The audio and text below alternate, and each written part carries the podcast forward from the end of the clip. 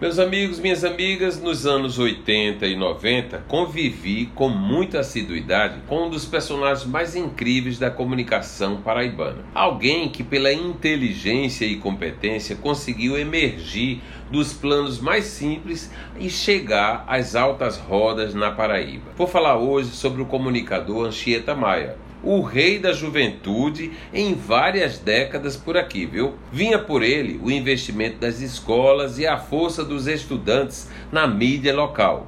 É dele até hoje o jornal e a coluna Moçada que Agita, onde tantos na Paraíba, por alguma razão, já estiveram em cena.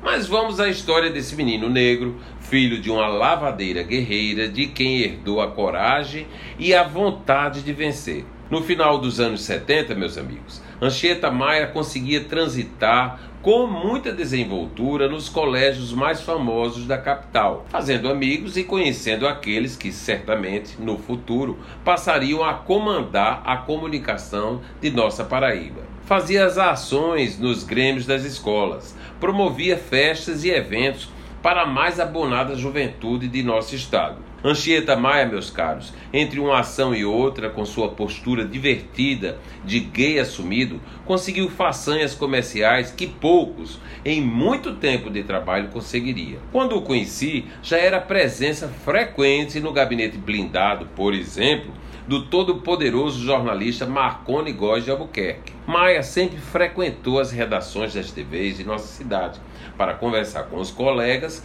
mas principalmente para transitar nesse chão poderoso e criar estratégia com os donos da bola, do Correio, Jornal da Paraíba e das rádios. Tem mais, viu? Não ficava só nisso, não. Ele não ficava só entre a Pedro II e o bairro de Tambiá. Anchieta circulava e recebia festejos também no Palácio da Redenção, no Centro Administrativo e na Prefeitura Municipal. Homem trabalhador, fez dinheiro e patrimônio merecidamente. Mora há anos à beira-mar no Cabo tem carro e motorista e, como bom filho, mantém a família inteira no maior conforto. Meus amigos, Anchieta Maia sempre esteve perto dos colunistas sociais daqui. Tinha papo e brincadeiras para cada um deles. E até certo tempo atrás, numa época em que estava realizando shows serestas, sempre aparecia em nosso gabinete fazendo um happening que vem de lá do começo da nossa carreira. Gerardo Rabelo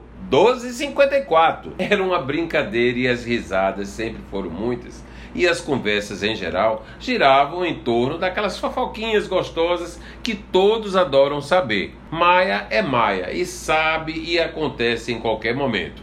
Uma figura muito querida, um lutador que nesses tempos de nova comunicação consegue se reinventar e o melhor, faz sucesso sempre Grande Anchieta Maia. Eu sou Gerardo Rabelo e todos os dias estarei aqui na Band News FM Manaíra contando histórias e elevando personagens que a mídia ainda não fez.